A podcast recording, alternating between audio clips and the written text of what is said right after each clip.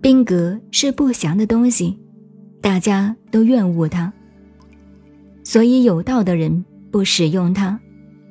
君子平时以左方为贵，用兵时以右方为贵。兵革是不祥的东西，不是君子所使用的东西。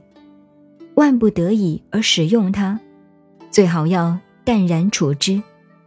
胜利了也不要得意洋洋。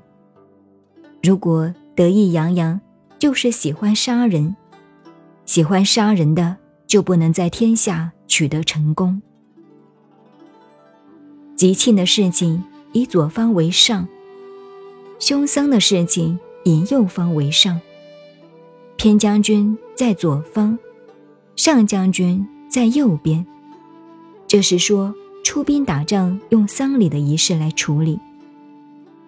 杀人众多，带着哀痛的心情去对待；打了胜仗，要用丧礼的仪式去处理。